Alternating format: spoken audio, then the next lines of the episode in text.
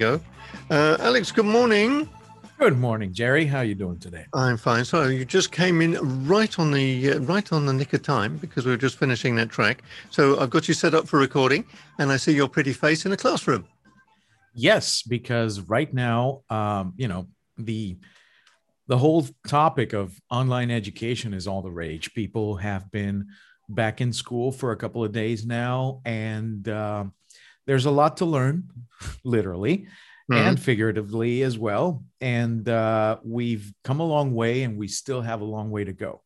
It's it's it's been a pretty interesting couple of days while I've been researching the topic, not only for our audience today, but also for the TV show I'm on on Thursdays at seven oh, on yeah, Channel yeah. Four. How's, how's that going? Pretty good. People say that even though my face is a face for radio, I do pretty well. And uh, last week's topic was parental control, trying to help uh, adults manage their kids' internet connection and you know what they do with their online activities and so on. And this week we're tackling online education. I've had a very interesting time talking to some uh, very knowledgeable professionals in areas such as homeschooling, which is mm-hmm. mm-hmm. taking mm-hmm. it, it's it's it's more widespread in Panama than I thought. About five thousand families right now or so are doing one form or other of homeschooling, and a lot of the homeschooling curriculum is. Um, is something that you can do online and that parents can participate in their in their kids' education. We talked to the guys at Bbox. Uh, they do something called Abeka homeschooling. Very interesting stuff. That's also going to be on my show later tonight. And uh, we also had a chance to talk to a kid that uh, people know as Jackson. His name is Jose Alejandro Rodriguez. And he's been working with uh, people in juvenile detention centers and so on okay. so that they can continue their classes. It was pretty much a, a challenge because nothing had been done locally in that sense.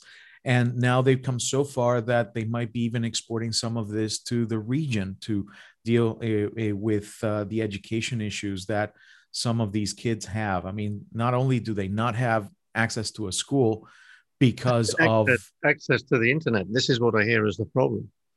It is, and through donations and some help from different organizations, they've managed to provide at least uh, some form of internet connections that are portable and wireless and work even when the power is out because a lot of these centers also don't have any power uh, don't have any like uh, reliable power. Mm-hmm. so they have to be pretty much self-contained and sometimes they have to get creative. For example when the webcam doesn't work they have to turn to being very descriptive in what they're doing and things like that. So mm one of the things that I've learned uh, so far is that unfortunately, there is a big difference between online education and classroom education. And a lot of what's happened lately is that they've just made the classroom online.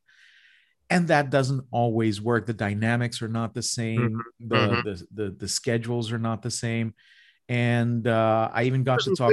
Presentation must presentation must be the be the key as well because teachers have to adapt to a new way of getting the message across. There isn't the ability to throw chalk. There isn't the ability to throw chalk at the kid that's not that's uh, misbehaving at the at the back of the class. There's um, uh, and also of course, like you said, when you're presenting, they must be trained on how to actually present information onto the screen as well. I mean, I'd imagine for some it's quite a, a, uh, a sort of sort of steep learning curve in, if, if they're not so so into it. It's a completely different way of presentation.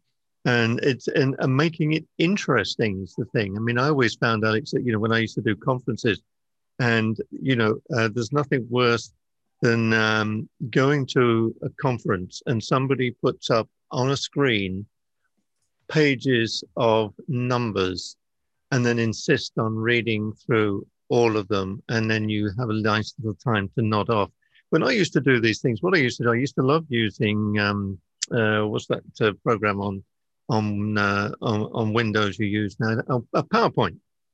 And um, what I used to do is like, if you had a picture, you, you needed to put a graph on with some figures.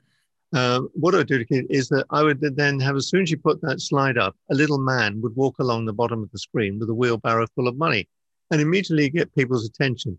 You don't tell that you don't read what's on the screen. You talk about what is on the, the, the screen. And that way I found people got interested and you made things move around and oh God, you know, what's it, what's it going to do next? And they would actually pay attention to the screens.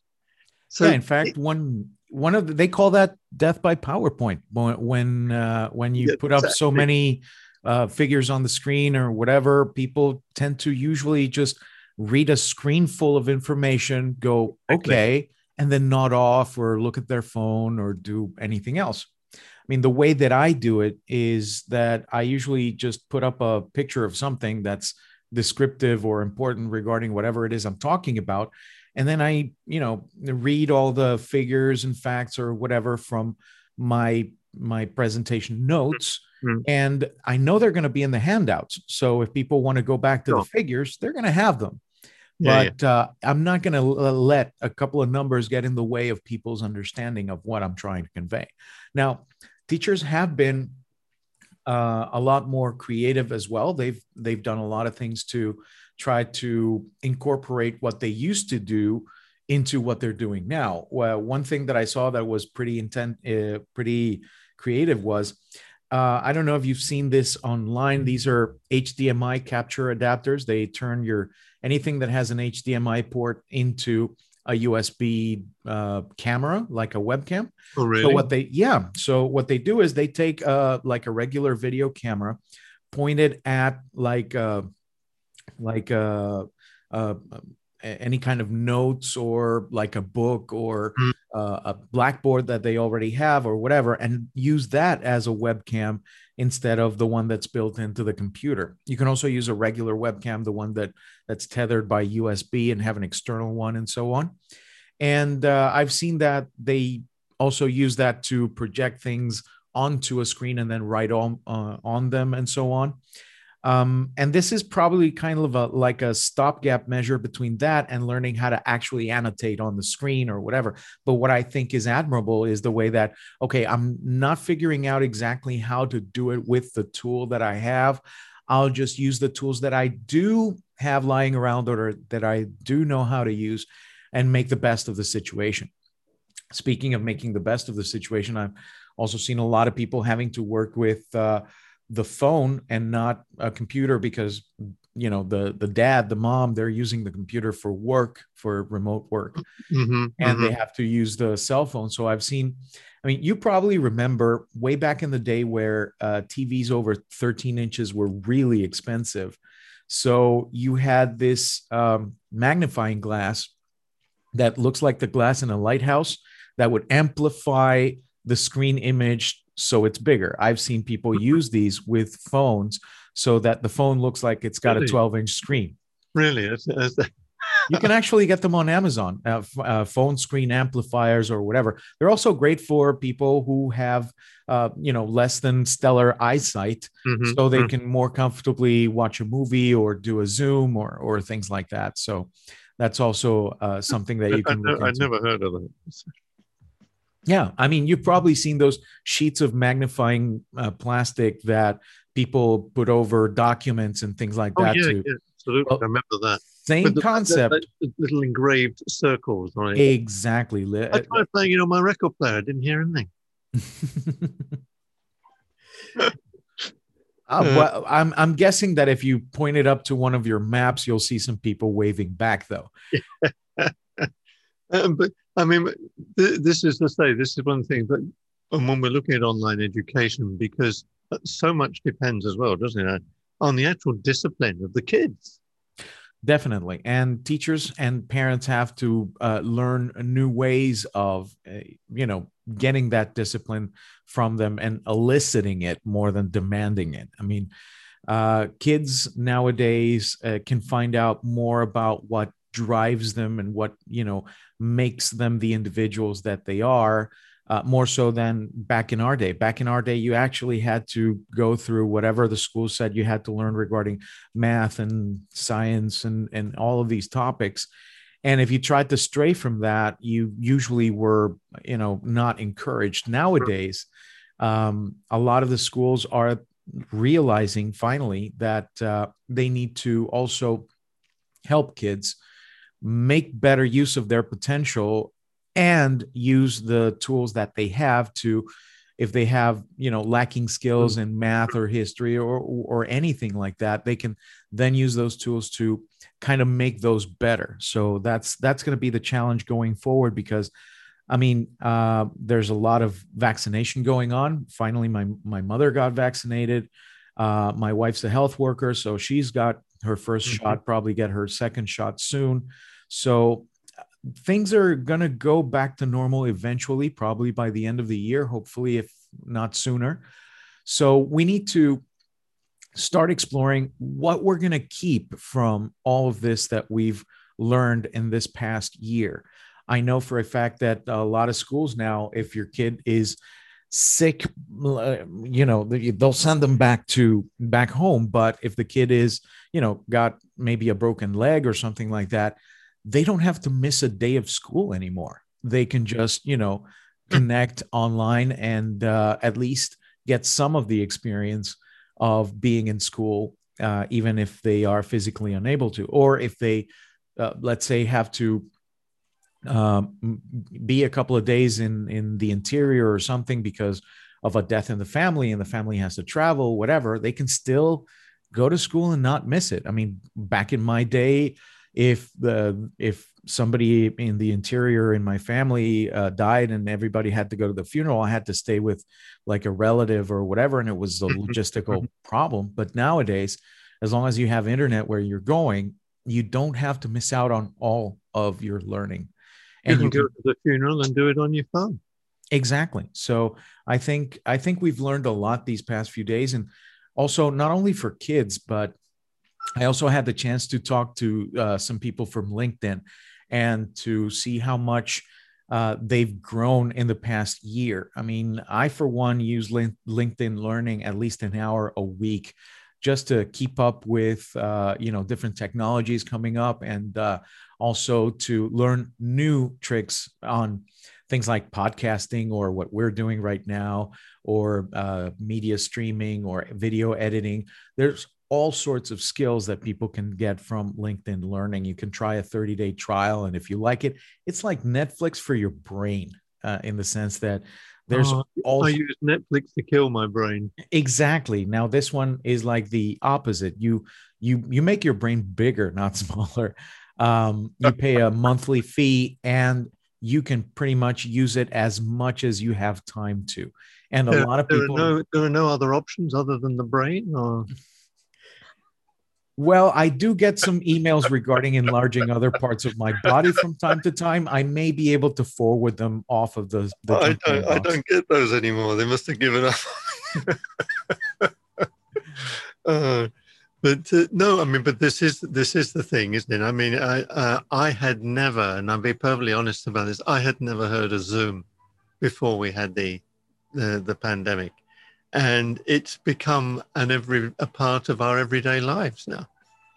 It is not only Zoom but also Teams and WebEx, mm-hmm. um, which are a little bit more corporate and Teams is used widely used in a lot of schools nowadays. But um, there's also other applications like Asana and Trello and uh, Monday.com and so on.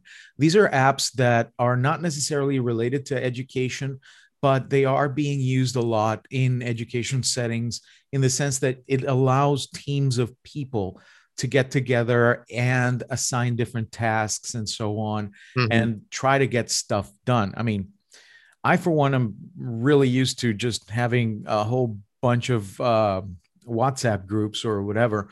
But um, one of the great things about apps like Trello and Asana and so on is that you can keep track of a lot more stuff than you can do with a WhatsApp conversation or whatever. You can have check marks on different parts of um, tasks that need to be done. You can assign them. You can um, provide things like uh, deadlines and and have reports on you know what's on deadline, what's past deadline, and so on.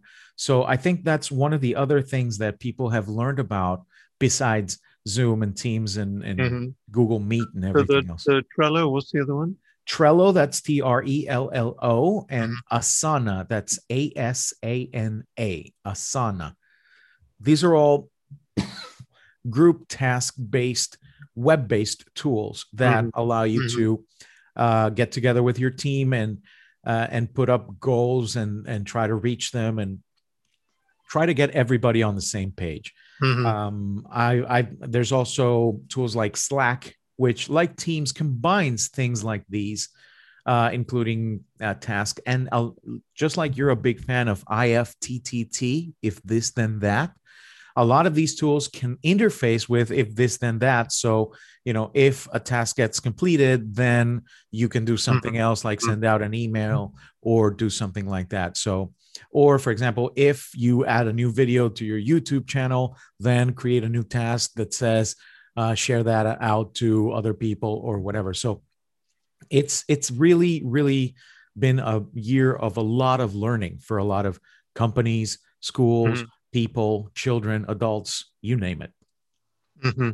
And I mean, I think the idea anyway right now, isn't it, that we we're, we're in our sort of first trimester. I think they're looking, aren't they, at the second trimester to try and actually get start bringing back people into face-to-face uh, teaching again.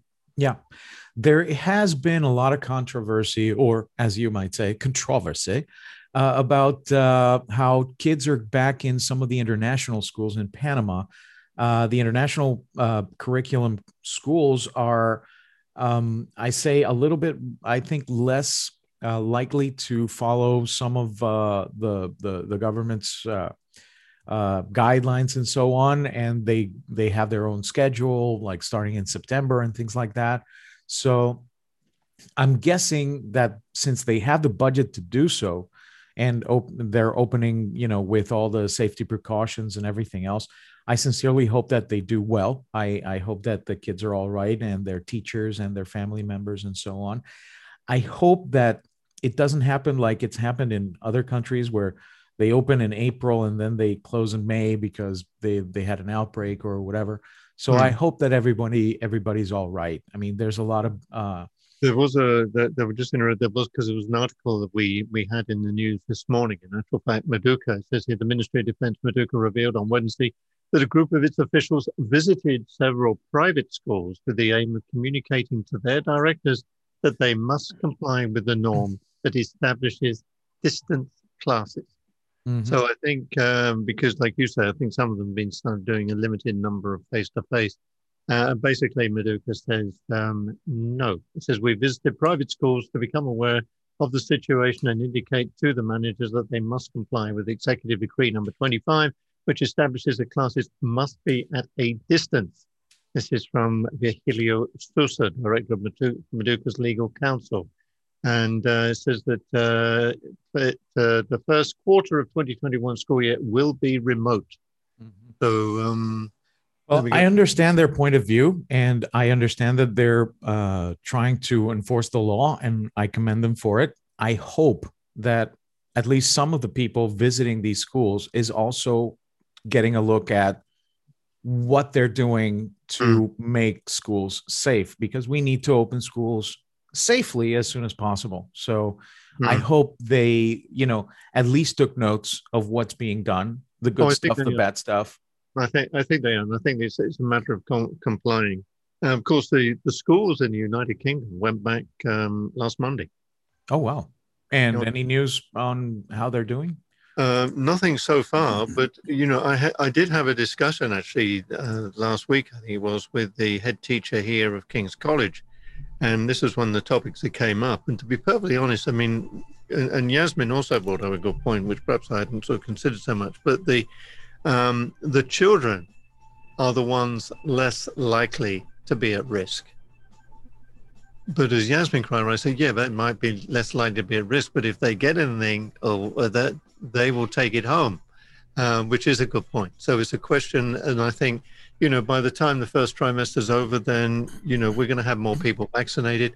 Uh, thank God, we're seeing the um, uh, the figures now uh, dropping. Um, they've been dropping now for for weeks, uh, which is which is very good. We're down to 107 in the intensive care, and we were up at 250 in January. Um, so you know, I think we're getting there. And as you say, I think the thing is, be patient. Don't yeah. don't take any risk.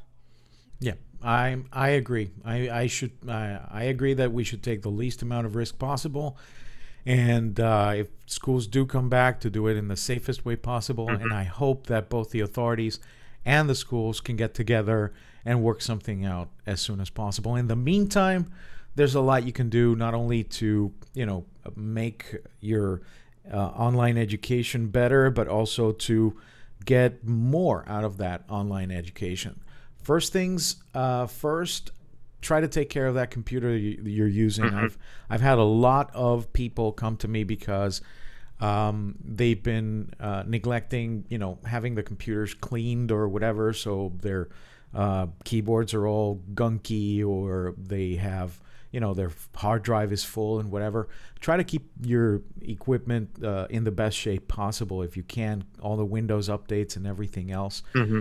Also um, this is very important i've had a lot of people buy these uh, i don't know if you've seen these uh, these surge suppressors oh, yeah. Mm-hmm. yeah. a lot of people have what they call here in panama una regleta which is just basically an extension cord with a switch on it and maybe a breaker. And that's mm-hmm. not a bad thing to have, but it doesn't prevent, for example, brownouts or things like that. Mm. Uh, these surge suppressors, you can see, uh, you can tell them apart because they have a timer that if the power is not back for at least three minutes with no sagging or brownouts or anything like that, if the power is good, if it's kosher for three minutes, then it turns the power on and your device can work. So I, I think that I mean I, I started using these once I, I lost a device here in my in my home to a power uh, surge or brownout or whatever, mm-hmm. and I've had nothing break because of you know a power outage or a power surge ever since. And it's funny because when the power goes out in my building, and when it comes back, you see every other apartment lit up and except mine and then three minutes later, everything in my apartment starts turning itself on.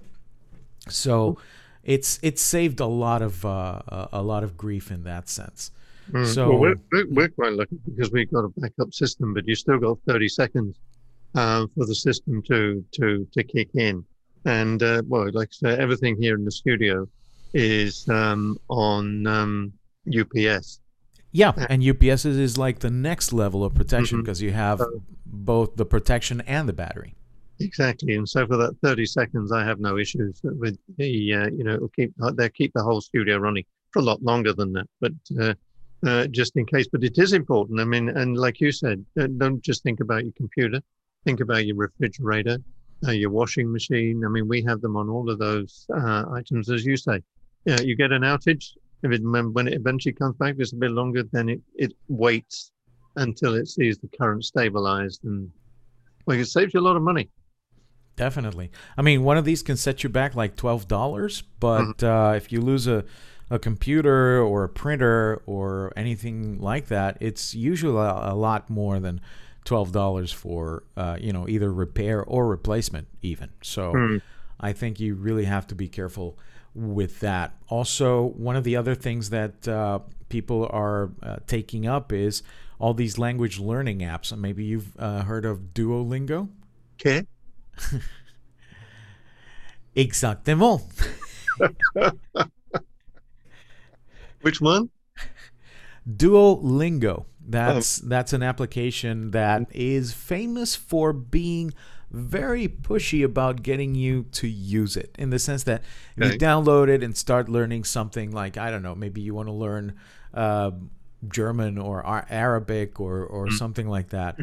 Then it nags you you know, if you haven't opened the app in a couple of days, then it sends you an email like, "Hey, we're we miss you, come back" or whatever. They're really adamant about you using the app, and I've I've seen that a lot of people swear by it. I haven't used it that much. I tried you it a little. Swear in more than one language. That's the beautiful thing about it. Exactly. I I haven't checked if they do teach all the swear words, but I'm sure they do. Um, maybe if you neglect the little uh, the the little bird icon for the app for more than a couple of weeks, it it'll start cursing at you as well in different uh, languages. It's a little bit like I sort of started applying this week for my driving license online. You know, you can you can renew your driving license online. And first, I didn't have all the documents. Uh, I was missing uh, one of the documents. So, the beauty of it is that once you start, you can stop and then go back. But it's a little bit like that app you're saying because it keeps reminding you that you've started and you must finish. And yesterday I thought, right, I got the documents, I loaded those up onto the thing. Then I come to the eyesight and the hearing test, and uh, it was it was really quite funny and really quite stupid. But I did my eye, eye test one okay, which is clever uh, the way they do it. Um, but then I went on to do the sound one, and I go away, and of course I I my I used my laptop, which is connected to my console, etc., etc., and I use that, and I'm flicking away because I can hear the left and the right or whatever, and I'm looking, I got no score, and I realize that somewhere in my system. It's obviously reversed. Mm-hmm. So I'm flicking the right for the left and the left for the right, and it failed me. Oh. And, and said, you can try again in 24 hours. okay. I don't know how people got bad. I, I, I think bad uh, bad um, hearing. They're mm-hmm. going to get it. fair. They're going to go and buy a hearing aid or something. But they're, they're, they're, quite insistent. They keep having use use, and it sent me a message straight away. You know, uh, you failed. Um, you can try again in 24 hours time. Um, wonderful system. I love it. I mean, I think it's great that you can actually do it. So, it's well, me that's stupid. There's, there is no stupidity test. I'm, I'm happy to say. I'm sure you would have passed with flying colors. I now, now the funny thing is, I'm guessing that the next day when you tried the hearing test again and you went uh, perfectly, it said something like, "Praise the Lord, this boy is healed," or something like no, that. No, they'll probably say, "Who's that you got with you?" We've got to give it. A, we got to call it a day, Alex. It's uh, interesting as always thank you very much for bearing with us today, switching the time around because uh, we had a, an interesting interview. It's that it was just to, to suit their timing to do with it is World Kidney uh, Day today. Maybe so, I'll eat um, some. yes. yes, I'm going for lunch today. Might be there. But um, yes, so thank you very much for that. As always, thank you so much for your content. Uh, it's always much appreciated and very interesting. And um, hopefully next week, normal time. Hopefully. See you then. All right. Take care, Alex. And as always, thanks very much.